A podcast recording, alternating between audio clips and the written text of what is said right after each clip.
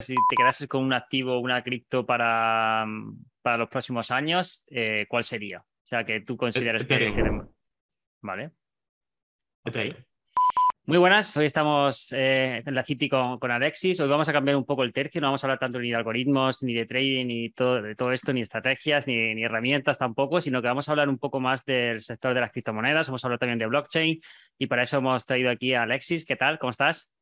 ¿Qué tal, hermano? Todo un placer estar por aquí. Muchas gracias a tu comunidad, a todos los que vean este, esta entrevista. Y nada, con muchas ganas de, de poder aportar valor a tu comunidad. Nada, gracias a ti. Eh, bueno, ya sabemos que mm, muchas de las personas que, estarán viendo este vídeo ya te conocerán, pero para quien no te conozca, Alexis, eh, pones un poco en contexto, eh, porque bueno, ya sabemos que te dedicas al gel farming, sobre todo antes de que dedicas más a, esa parte, sobre todo empezaste por ahí. ¿Cómo ha sido un poco tu evolución y a dónde estás ahora?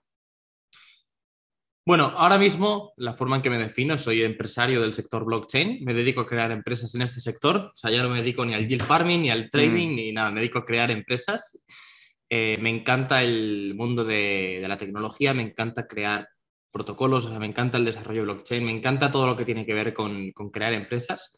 Pero bueno, mi trayectoria fue, pues empecé en el mundo de las criptomonedas hace ya bastante tiempo, empecé un poco como todo el mundo, ¿no? Pues ahí a trompicones. Y sí que es cierto que me especialicé desde el principio en el mundo del yield farming, eh, que bueno, pues consiste en aportar liquidez a stakes descentralizados para generar ingresos pasivos, una forma de operar en el mundo de las criptomonedas. Me especialicé en ello, en la comunidad creo al menos que se me conoció por ello, porque pues, realmente mi contenido iba enfocado por ahí y ese fue creo como que mi diferencial por el cual me abría el mercado. Y a día de hoy, pues eso, realmente soy empresario, eh, me queda ya poco tiempo incluso para hacer yield farming, eh, intento automatizarlo de la medida de lo posible. Y, bueno, pues a día de hoy soy el CEO y fundador de Conquer Crypto, es la empresa desde la cual cuelga todo lo que hacemos, es como un, es un holding empresarial donde pues ahí tenemos nuestras academias de formación, eh, hacemos nuestros desarrollos, hacemos nuestras tokenizaciones, eh, desarrollamos el marketplace que estamos haciendo ahora. Eh, si gestionamos fondos también se hace bajo ese holding, o sea, todo se hace bajo el holding de Conquer Crypto y yo me, dedico principalmente a, dirigirlo. ¿Y cómo ha sido ese cambio de chip, ¿no? De, bueno, pues directamente hacerlo tú todo, a poder dirigir un equipo, tener que dirigirlo, ese cambio de responsabilidades que imagino que será, será un poco complicado, ¿no? Es cambiar un poco bastante el chip, ¿no?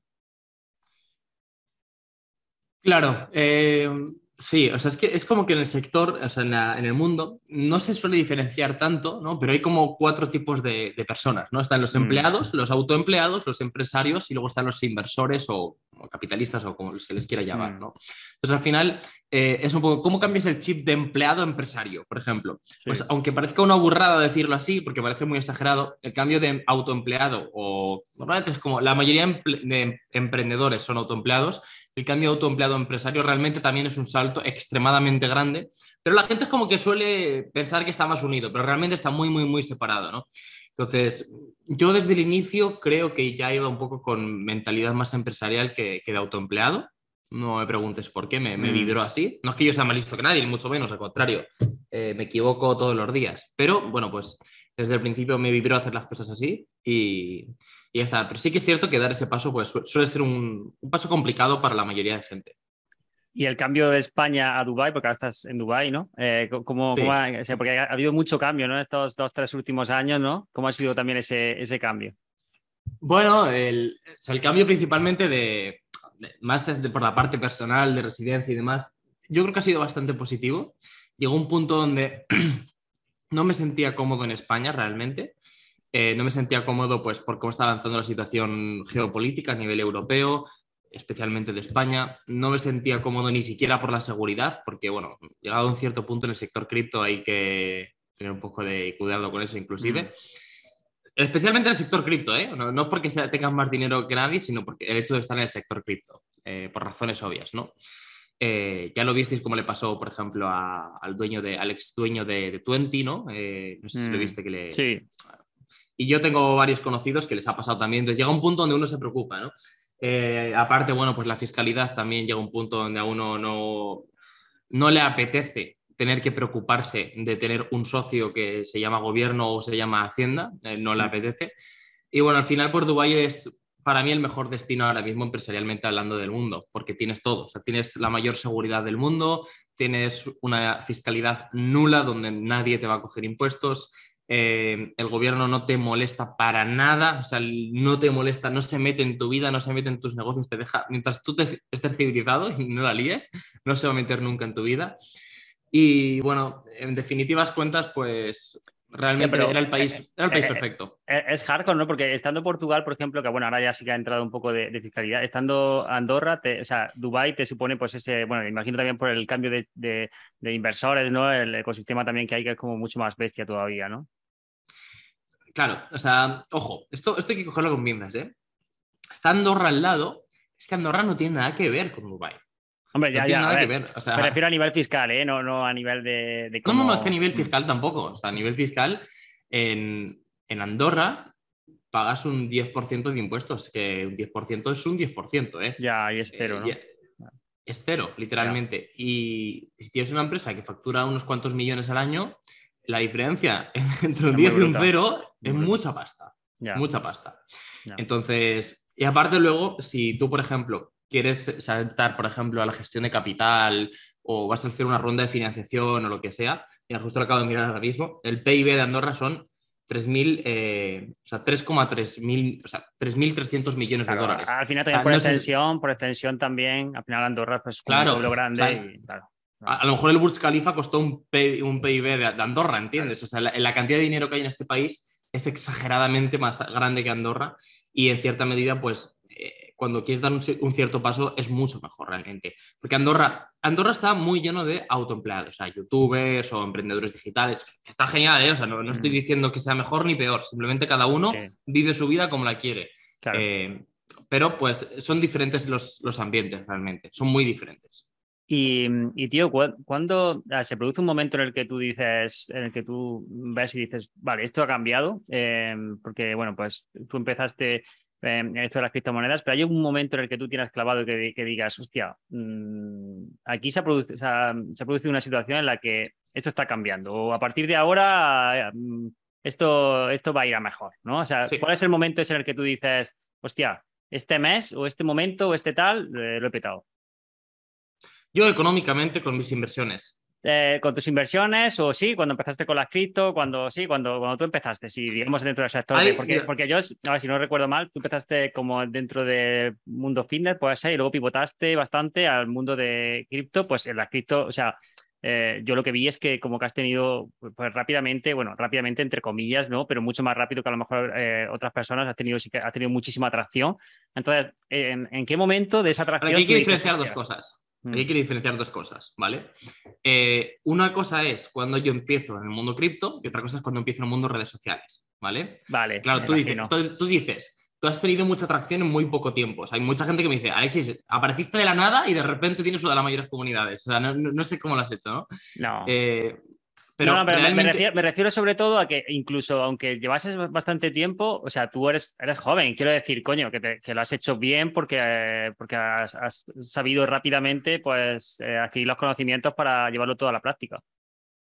Sí, o sea, pero lo que te quería decir es que una cosa es cuando yo explote, por mm. así decirlo, en redes sociales, que eso está mucho más relacionado con el marketing directamente. Mm. Y otra cosa es cuando yo empecé a invertir en el mundo cripto. Yo empecé a invertir en 2017, pero empecé a hacer contenido en 2020. Es decir, eh, ahí, entonces, o sea, el hecho de que yo antes estuviera en el fitness no implica que no estuviera también en cripto, ¿entiendes? De hecho, podrías estar en los dos sectores totalmente, vamos, que no tiene. Joder, ¿cuánta gente invierte en criptomonedas y va al gimnasio? Claro, por eso te digo. gente, es estúpido, ¿no?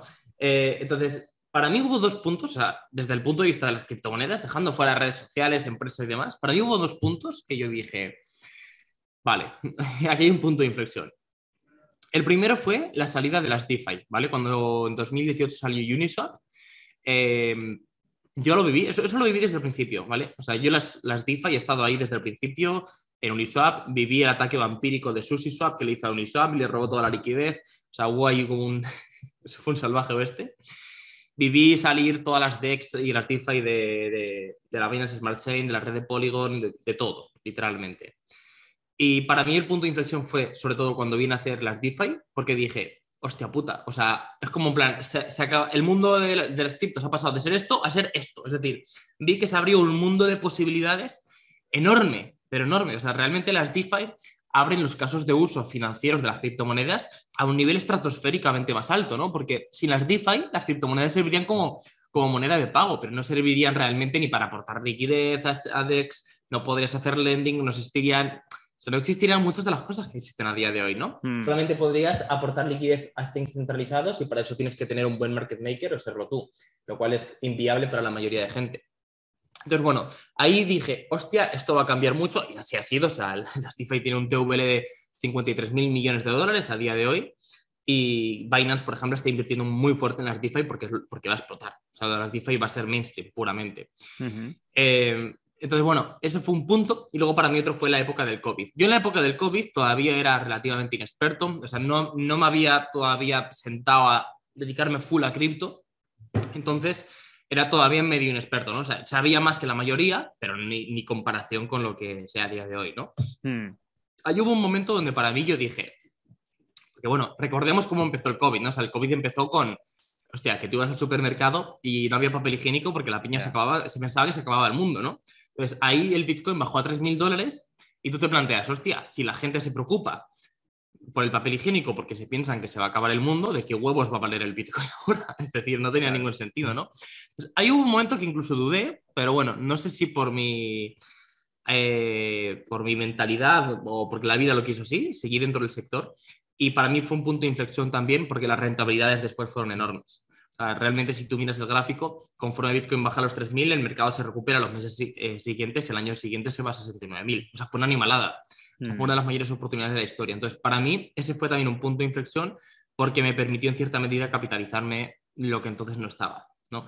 Eh, esos fueron para mí dos puntos, dos puntos clave. Y luego, pues ya el tercer punto clave es cuando esto ya tiene que ver más con la parte personal y no tanto del sector de las, las inversiones, pues es cuando fundo Conquer Crypto y, y crece también a una velocidad exponencial.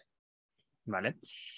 ¿Y cuál crees que es la mejor manera hoy en día de, bueno, pues, o ganar dinero, monetizar, o si tú tuvieses que empezar hoy en día eh, dentro del sector de cripto, eh, ¿cómo lo harías? Sé que va a sonar muy típico, pero voy a decir la parte típica y la parte no típica, ¿vale? La parte típica es que empezaría educándome. Esto es como lo que dice todo el mundo, ¿no? Te tienes que educar porque si no vas a perder tu dinero, porque vas a invertir en Cardano en 3 dólares y luego va a bajar y vas a perder tu dinero. Esta es la parte típica, ¿no? O sea, yo empezaría educándome porque considero que el mayor activo que vas a tener en tu vida siempre eres tú y no tanto el dinero ni tu portafolio. A partir de este punto, yo lo que haría es intentar educarme mucho y si realmente alguien quiere hacer un capital muy grande en el mundo cripto, no está en la inversión. Es decir, la inversión es una forma o el, trading o la inversión o lo que sea es una forma de aumentar tu patrimonio. Pero la, gente que va a ganar mucho dinero siempre son los empresarios. Pero en este sector y en todos. El hombre más rico del sector cripto está pensado. O sea, es un empresario, no un inversor. Que sí, que si ahora tiene mil millones, o sea, bueno, tiene 96 mil millones de fortunas, obviamente invertirá en Bitcoin. Pero la fortuna no se ha hecho invirtiendo, se ha hecho emprendiendo. ¿Quién es el segundo hombre más rico? Sam Bankman-Fried el, CEO de FTX y el Alameda Research, también emprendiendo y no, y, no, y no invirtiendo. Y si miras así, seguramente los 30 primeros de la lista sean el CEO de no sé qué, el CEO de no sé qué, el CEO de no sé qué, el CEO de no sé qué. Y si te vas a la lista Forbes, los hombres más ricos del mundo son pues Elon Musk, Jeff Bezos, Bill Gates, los dueños siempre de las empresas. En ningún sector la gente que más dinero gana han sido los inversores. Nunca. Siempre van a ser los empresarios. Entonces, este sector es exactamente igual. Y no te digo que seas empresario, pero en este sector la gente que más dinero va a ganar son los que crean proyectos, los desarrolladores blockchain. Eh, sí, porque hablabas el otro día, por ejemplo, de desarrollar blockchain que, que estaban ganando más de 100k, ¿no? O sea, al año. O sea, no es poca broma. Eso es el mínimo. Eso es el mínimo. ¿Cuánta gente gana 100k al año con las inversiones? ¿Cuánta gente de la que nos ve a día de hoy en este, en este, en este vídeo gana 100k al año con inversiones? Claro, es que al final la inversión se tiene que ver, o el trading, y como nosotros lo vemos, es como em, algo complementario a lo que tú ya tienes. Es decir, algo complementario. Eso, es lo que quería llegar. Claro. Eso es lo que yo quería llegar. Es decir, ojo, yo no estoy atacando el mundo del trading y las inversiones. O sea, Que, yo, que, yo, doy formación de inversiones y que yo invierto mi dinero. Hmm. Pero entiendo el. No es una cuestión de qué haces, sino desde dónde lo haces sea, creo que el error está en la gente que tiene 2.000 euros y lo hace desde el quiero vivir de esto. Hermano, o sea, no te digo que no se pueda conseguir. O sea, la gente que haya hecho millones haciendo eso. Pero es la minoría. Pero no es.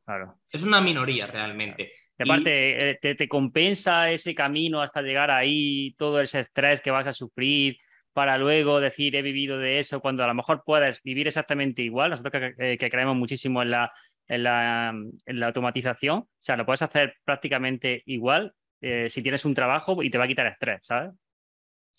Te pregunto, imagínate que no lo hicieras automático, porque si me has dicho que es automático, ya mm. entiendo que no le dedicas nada de tiempo. Pero si bueno, le, digo, le, digo, bastante, pero, pero desde la parte de desarrollo, ¿sabes? No la parte de ejecución. ¿Cuánto puede tradear un day trader al día? ¿Una hora? ¿Dos horas como mucho? Pues a ver, yo es que no, no lo concibo eh, hoy en día que, que, lo haga como a mano, ¿no? Pero si lo haces a mano, sí, un par de horas, imagino. Sí, sí. Es que una persona puede tener un trabajo de desarrollador blockchain o puede ser empresario Web3 o puede dedicarse al marketing Web3 o lo que sea del sector cripto y al mismo tiempo ser trader y hacer sus inversiones. Es que no es Es que al contrario, o sea, yo lo que quiero transmitir es que la clave está en, en, la compatibilidad de ambas opciones. Es decir, tú debes invertir tu dinero. Considero que es un error gravísimo no hacerlo, hmm. pero no debes verlo como la actividad principal en tu vida. Eso es, lo que, eso es a lo que de yo hecho, yo voy a apuntar algo y es que las personas que más, em, que más resultados tienen dentro de la comunidad son personas que tienen su trabajo ya bien eh, formado y aparte pues hacen, hacen esto como una segunda vía y como no le supone una gran parte de estrés de decir, hostia, como no consiga resultados tal y están centrados en hacerlo bien y dejan correr al final y dejan que las estrategias se ejecuten, Mm, al final tienen muchísimos mejores resultados que las personas que están todo el día viendo cómo se, cómo se ejecutan, viendo cómo tal, y al final, tío, eso siempre pasa factura, porque, porque tienes un estrés ahí acumulado muy grande, desde mi punto de vista. Y yo creo que al final un poco, un poco va por ahí. No, no, y es que hay que ser realistas, es que la mayoría de gente no tiene el capital suficiente para hacer grandes números con, con las inversiones. Totalmente. o sea, esto, si tú tuvieras 10 millones, ok, te lo compro, ¿vale? Pero el, el 90% de la gente tiene 3.000 pagos ahorrados. Sí, es verdad que hoy en día, por ejemplo, eh, por, lo menos dentro del, eh, mundo algorítmico, dentro del mundo trading, em, existen plataformas donde si tú demuestras con un track record que, eres rentable, eh, te pueden dar inversión, ¿vale? Pero bueno, eso es otro tema. O sea, quiero decir, al final tienes que demostrarlo. Ojo, ojo, ojo, espérate, espérate. Aquí es donde yo quiero llegar yo. si tú haces eso, sí. si tú haces eso que estás contando, ahora eres emprendedor. Es decir, te acabas de montar un negocio de gestión de capitales. Es que es a donde vamos, claro, efectivamente. Es decir, al final volvemos al mismo punto, pero por vías diferentes. No, a mí me puede encantar el yield farming y me hago un fondo de inversión de yield farming, pero todo soy empresario, ¿entiendes? Cuando tú eres puramente inversor como tal, es porque inviertes tu pasta. ¿Entiendes? Entonces al final llegamos al mismo punto que es que siempre los emprendedores y empresarios son los que más dinero ganan en todos los putos sitios. Ya. Sí, al final, pero para una persona a lo mejor que, que nos está escuchando y que está desde casa y que a lo mejor pues tiene el portátil y dices, hostia, pues aquí tengo que tirar, ¿no? Pues quizás una buena oportunidad, ¿no? Sería el, de ser desarrollador, eh, blockchain, si, si a lo mejor eh, no fuese desarrollador, ¿qué, otra cosa podría llegar a hacer? O, es que mm. o sea, yo he dicho como que los empresarios son los que más dinero ganan, pero hay que ser realistas. No todo el mundo está en una fase en la cual deba ser empresario. De hecho, yo creo que al principio es mejor empezar en un trabajo y aprender cómo funcionan las cosas desde dentro de una empresa para tener una visión mucho más completa antes de emprender. Yo empezaría buscando un trabajo del sector cripto. Puedes, por ejemplo, en el sector Web3 hay trabajos de todo, pero de todo. O sea, se buscan community managers, social media managers, expertos en marketing, se buscan ilustradores del sector cripto para NFTs, se buscan artistas para NFTs, se buscan, no sé, project managers que sepan del sector cripto, se buscan traders para fondos de inversión, se busca de todo. Los que más pasta ganan siempre son los desarrolladores, eso está claro, ¿vale? Porque que son los claves. Y aparte son los, los que realmente van a tener más conocimiento y más probabilidad de éxito a largo plazo. Es decir, si por ejemplo una persona quiere primero trabajar para aprender y demás, y estar en una empresa, ganar un buen sueldo, invertir su dinero y en un futuro emprender, los desarrolladores siempre van a ser la mejor pieza, porque son los que entienden en profundidad lo que ocurre. Al final un community manager, por ejemplo, está en el Discord gestionando y echando niños ratas, pero no entiende de verdad la profundidad de la empresa. Un desarrollador es de verdad los verdaderos expertos en el sector cripto. Claro, cuando hay un problema se va al desarrollador, no se va, o sea, porque es mucho más prescindible pues una persona que está en redes sociales que una persona que ha desarrollado eso y que entiende cómo funcionan eh, las tripas de eso, ¿no? Es que es quien lo ha creado, o sea, no, es que es no, solamente el problema, es que es quien lo ha creado, es que es quien ha creado el producto. Al final, Mira, el problema es que estamos en una etapa tan temprana en el sector cripto que ahora mismo se considera experto a cualquiera que se haya leído artículos en Google, ¿vale? Y es normal, porque nadie tiene ni puta idea. Entonces, en un mundo de ciegos, el tuerto es el rey. Es como si en el año 2000 alguien sabía navegar por internet y descargar programas y hacer la hostia de cosas, pues era un experto de informática. ¿Por qué? Pues porque nadie sabía hacerlo. ¿Sabía programar? No, pero todo el mundo... ¿Entiendes, no? Sí, ¿Qué ocurre? Llega 2022, todo el mundo sabe usar un ordenador, ¿vale? Todo el mundo. O la gran mayoría de gente. ¿Quiénes son los expertos de la informática ahora? Hostia, pues los programadores. Tú ahora a un tío que sabe buscar en Google y hacer cuatro cosas no le dices experto en informática. Es un tío que sabe usar un ordenador. En el sector cripto va a pasar igual. Ahora hay como muchos expertos porque nadie sabe nada. Entonces, el que sabe un poquito más, pues es el experto.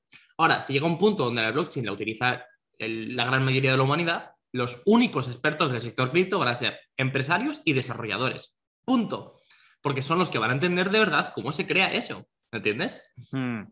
¿Y cómo va a ser el sector, Alexis, en 3-5 años, a corto o medio plazo? O sea, ¿crees que va a cambiar tanto como en los últimos 3-4 años? Que oye, que parece que no, pero va a cambiar un montón en los últimos 3 años. Mira, yo pienso que todavía no ha cambiado casi nada. Pensamos que ha cambiado, porque, hostia, viendo lo que había antes y lo que hay ahora, ha cambiado.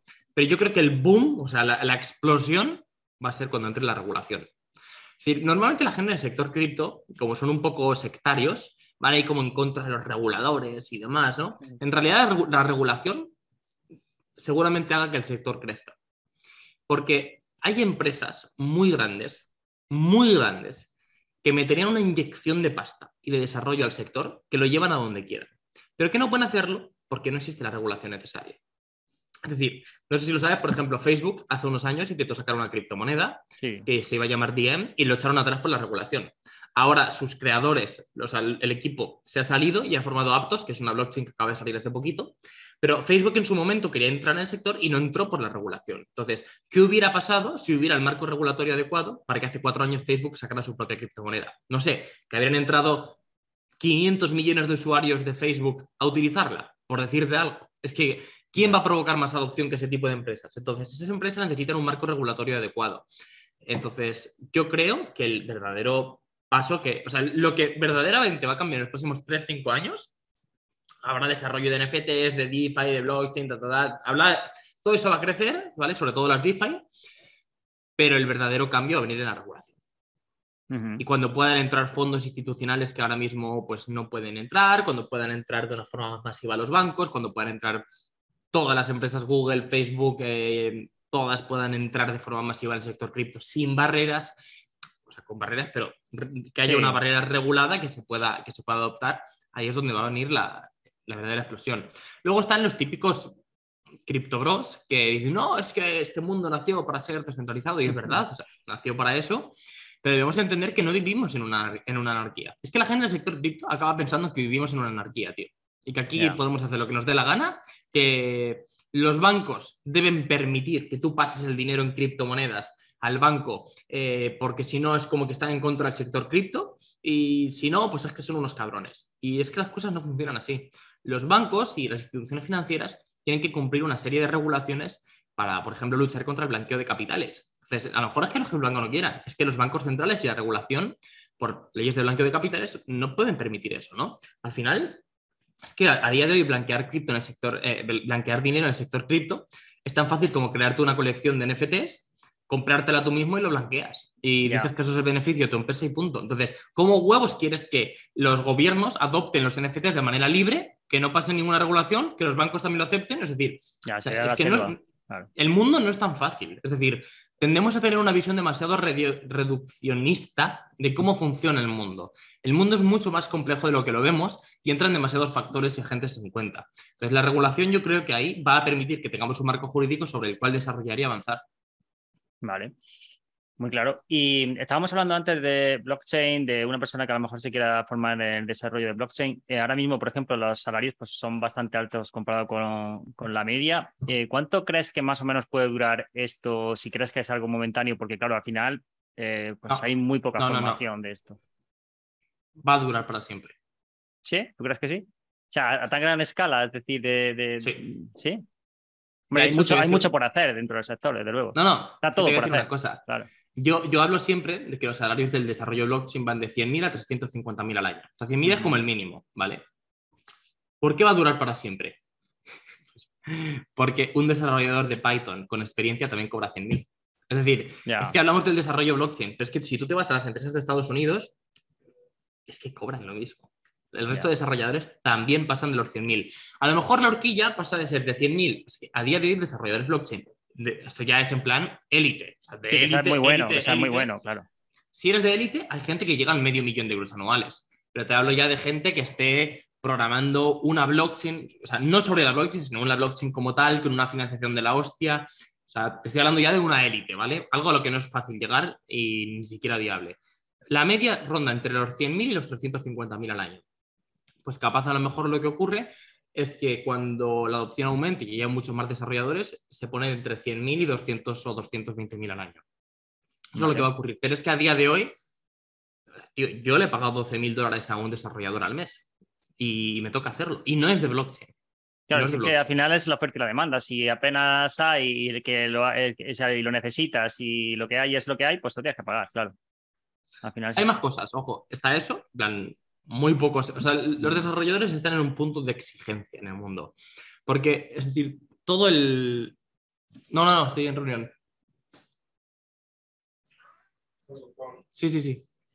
Eh, los desarrolladores al final están en un punto en el cual pueden exigir a las empresas, ¿no? Primero, por esto que tú comentas, y aparte, ten en cuenta otra cosa, es que los venture capital, es decir, los fondos que financian nuevas startups, eh, constantemente están metiendo cada vez más pasta al sector cripto.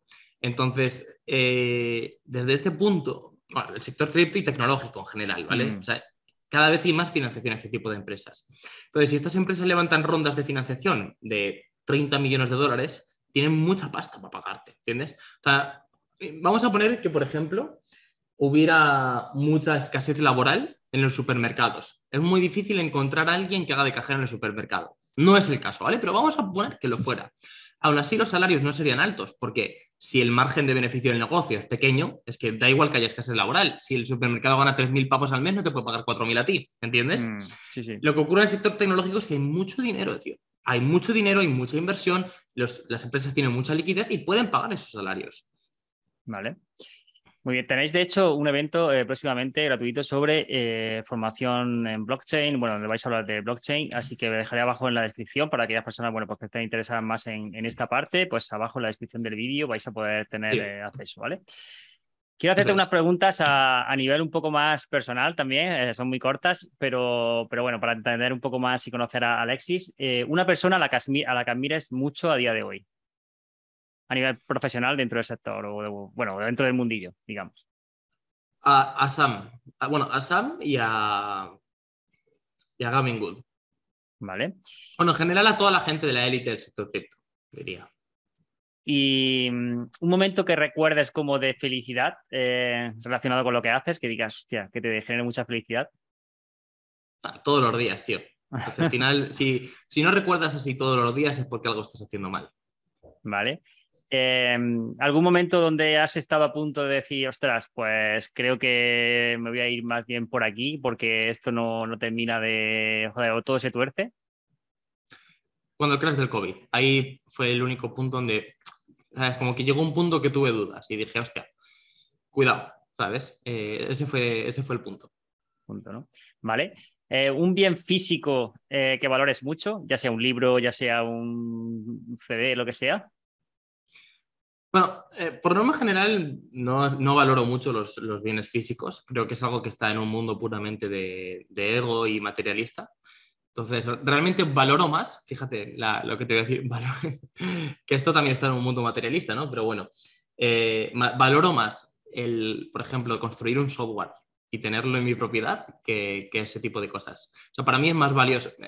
Me encantan los coches también, por ejemplo, ¿eh? Me encantan los superdeportivos tengo, tengo un par, tengo uno aquí en Dubai, pero por ejemplo lo tengo lleno de polvo, tío. O sea, ni, lo cojo. O sea, que si yo lo valorase realmente, sería el típico que, que, va a limpiar ahí el coche todos los días, que lo está puliendo, pero que no es mi caso. Al final no me sale hacer eso, ¿no? Eh, por ejemplo, si yo ahora desarrollo un marketplace de NFTs, para mí eso es, por ejemplo, algo mucho más valioso que tener un superdeportivo. Y desde el punto de vista financiero, da más riqueza que, tener un, superdeportivo y que tener una casa también. Mm. Eh, ¿Tienes algún mentor que te haya ayudado especialmente o que te ayude a día de hoy? No tengo un mentor específico, ¿no? Eh, hay mucha gente que dice, en plan, el mentor de Tony Robbins es tal, por ejemplo, ¿no? Y es como que es una persona. En realidad yo más bien cuando estoy ante puntos donde quiero crecer, lo que hago es buscar constantemente personas que están en ese punto al que yo quiero llegar o que han pasado por ahí e intento sacar lo mejor de cada persona. ¿no? Entonces es más como una especie de cómputo de muchas personas. Ahora mismo, por ejemplo, estamos formando un consejo asesor en mi empresa y ahí pues entran pues cinco o seis conocidos míos que, tienen mucha trayectoria en el mundo empresarial y, joder, que, me van a ayudar un montón, ¿no? Pero no hay una persona específica, no sé si me entiendes. Sí, que, de, uno, que de uno puedas coger una cosa, de otro otra y al final pues te creas tu propio avatar, por así decir, ¿no? Que al final yo creo... Yo de todo el mundo... De todo el mundo se puede aprender algo. Yo Incluso de la gente. Más de esa filosofía, que durante un periodo de tiempo a lo mejor sí te puedes, eh, puedes saber muchísimo de una persona, pero luego cuando pasa a lo mejor cinco o seis meses, pues te relacionas con más gente y adquieres de uno y de otro y de otro, ¿no? Claro. Eso es. Eh, esta ya más o menos la sé porque, bueno, te conozco un poco, pero eh, ¿inviertes en otros activos aparte de cripto? Nada. Vale. Eh, invierto principalmente en cripto y en mi empresa, sobre todo. O sea, si yo ahora mismo, por ejemplo, tengo 100.000 pavos, ¿vale? Eh, y tengo que decidir entre comprarme una casa o desarrollar un software blockchain de no sé qué haga no sé qué, decido el, software blockchain. Porque es que al final nos han acostumbrado a pensar que nuestro patrimonio está compuesto por dinero, eh, acciones o criptos y inmuebles. En realidad, los mayores activos del mundo, es decir, ya es que te, lo he dicho antes, las mayores riquezas del mundo se crean por empresas y no porque un tío tiene 700 casas ni cosas por el estilo, ¿no? Entonces, mm. para mí, por ejemplo, eh, ¿qué, vale más en el mundo que el código de Windows? Ya. o sea, te quiero decir, entonces yo, prefiero invertir en crear algo, por ejemplo, ahora, ahora acabo de hacer una inversión buena, en plan bien, grande, en crear un software de tokenización. Es un software que permite que cualquier cosa del mundo tú la puedas meter ahí y la tokenizas y puedes pues, levantar financiación con eso y luego repartir a los token holders las recompensas de lo que eso genera. Es que, tío, con ese mismo dinero yo me podría haber comprado una casa. Es que ni, de coña una casa va a generar lo mismo que eso, ¿entiendes? ni de coña, es imposible. Tú eres más partidario de generar activos que te generen más, ¿no? Que, no de comprarte algo que, bueno, pues y tenerlo y ya está. Eh, ¿Qué te gustaría saber? Una habilidad que te gustaría em, tener o saber que todavía no, tienes. Hostia, qué buena, tío, qué buena. Eh, una habilidad que no tengo. Mira, yo creo, ahora mismo, me encantaría, uno, hablar un inglés nativo. Es decir, yo hablo inglés, estoy aquí en Dubái y demás. aquí en, Dubái se habla inglés, ¿vale? El árabe no, no se mm. utiliza apenas, es como muy raro se utiliza entre los locales y demás, pero en el día a día se usa el inglés siempre. Eh, pero no es un inglés americano, es un inglés aquí, es una mezcla de filipino, hindú, árabe, es, una mezcla de... entonces, no, terminas de adquirirlo con un buen... Vale. No, entonces me gustaría hablar un inglés nativo, en plan bien, eh, pues sobre todo por crecimiento personal y, y, de marca y demás, porque me encantaría tener comunidad en inglés. De hecho, hemos dado algunos pasos por ahí inclusive. Y luego aparte me encantaría tener un nivel, o sea, me encantaría yo mismo saber desarrollar un nivel profundo, ¿vale? Porque yo sé desarrollar algo, pero realmente yo lo que tengo es un equipo de desarrolladores que saben muchísimo más que yo, ¿vale? Entonces, por ejemplo, nuestro máster de desarrollo blockchain, que, sacamos ahora dentro de poquito, que se va a mm. anunciar en, el evento del día 1, 2 y 3, en el que tiene la descripción la, familia en el vídeo. ahí, por ejemplo, los profesores del máster, no, no soy yo, son profesores reglados que tienen muchísima más experiencia que yo, ¿vale? Y, o sea, yo soy al final un poco la cabeza pensante, ¿no? Eh, no, pero eso está, es importante también eso, quiero decir, saberlo, porque al final, pues uno llega hasta donde llega y, joder, pues si tienes un equipo que, que puede hacer lo mejor que tú, yo soy muy partidario de eso, de decir, hostia, pues que lo enseñe a X persona que lo va a hacer mejor que yo, pues perfecto, hazlo tú porque, joder, pues tienes mucho más conocimiento que yo para hacerlo, claro. O sea, al final es, es, una cuestión de que tú como emprendedor, lo mejor que puedes saber es, es dónde está tu zona de genialidad. O sea, al final los emprendedores tienden a querer hacer todo por ellos mismos y debes entender dónde tú eres fuerte, cuál es tu zona de genialidad, dónde están esas cosas que tú puedes hacer mejor que nadie y dónde están esas cosas que hay alguien que puede hacerlas mejor que tú. Si yo sé que hay alguien que puede enseñar desarrollo mejor que yo, yo no soy la persona adecuada. Si yo sé que hay alguien que es mejor editando este vídeo que yo, yo no soy la persona adecuada. Si sé que no hay nadie mejor que yo dirigiendo un equipo, ahí es donde está mi rol y ahí es donde tiene que estar enfocado mi tiempo. Ah, parece, parece muy, buena, muy buen apunte. Em, vale, pues y si solo tuvieses que, esta es más típica, ¿vale? Si solo tuvieses que, o si te quedases con un activo, una cripto para, para los próximos años, eh, ¿cuál sería? O sea, que tú consideres que, Vale. Okay. O sea, te veo muy, o sea, muy, lo tienes, o sea, lo tienes muy claro, más que Bitcoin y cualquier otra cripto que consideras que pueda estar fuerte, ¿no? O sea, que crees mucho en, Soy objetivo al final, ¿no? O sea, siempre va a haber argumentos para defender a Bitcoin sobre Ethereum. Que sí, descentralización y demás, o sea, siempre va a haber argumentos. Pero objetivamente, Ethereum eh, va a ser mucho más sólido que, que Bitcoin. Es que de hecho, el, el, por pura lógica, el volumen de usuarios activos en la red de Ethereum es mayor que en de Bitcoin. Por pura mm. lógica, porque es que Ethereum vale para más cosas y Bitcoin no. Entonces, eh, al final el modelo económico también es mejor porque mientras Bitcoin es, eh, tiende a cada vez ser menos inflacionario, Bitcoin no es deflacionario, o sea, Bitcoin no tiene un supply que vaya hacia abajo, es lo de la deflación es, es mentira. Bitcoin es inflacionario, pero cada vez menos inflacionario. Esa es la respuesta adecuada. Y, Ethereum va a ser deflacionario por el EIP 1559. Entonces, va a ser el mejor activo del mundo realmente. Lo tengo muy claro. Eh, ¿Me puedo equivocar? Por supuesto. Por eso no invierto todo mi dinero en Ethereum, sino que invierto un dinero que puedo evitar, que me puedo permitir perder, ¿vale? Pero yo, si tuviera que elegir solo uno, sería Ethereum. Vale, pues queda clarísimo. Eh, pues Alexi, eh, hasta aquí, me valoro un montón tu tiempo, o sea que muchas gracias por, pasarte. Ya sabes que, bueno, dejaremos abajo el enlace para, para el evento del día 1, 2 y 3, ¿no? Em, sí. Y bueno, pues también para aquellas personas que quieran aprender sobre eh, desarrollo blockchain, que estén muy atentos porque, bueno, en tu evento seguramente pues ya comunicaréis cómo hacerlo y daréis todas las certificaciones, ¿no? Así que nada, por mi parte, eh, muchas gracias, Alexis. Y joder, pues un placer. Espero que, nos veamos pronto y que, que, cuentes qué tal te va todo, porque joder, tienes un montón de, melones abiertos y seguramente que, vaya genial, ¿vale? Muchísimas gracias, tío. Gracias por la invitación y gracias a todas las personas que se han quedado hasta el final del vídeo. Eh, el que me quiera seguir por redes sociales, soy Alexis Crypto en Instagram, Alexis también. Ah, lo dejas por ahí. Perfecto. Pues nada, familia, muchísimas gracias. Gracias a ti también, Rubén, y os mando un saludo a todos.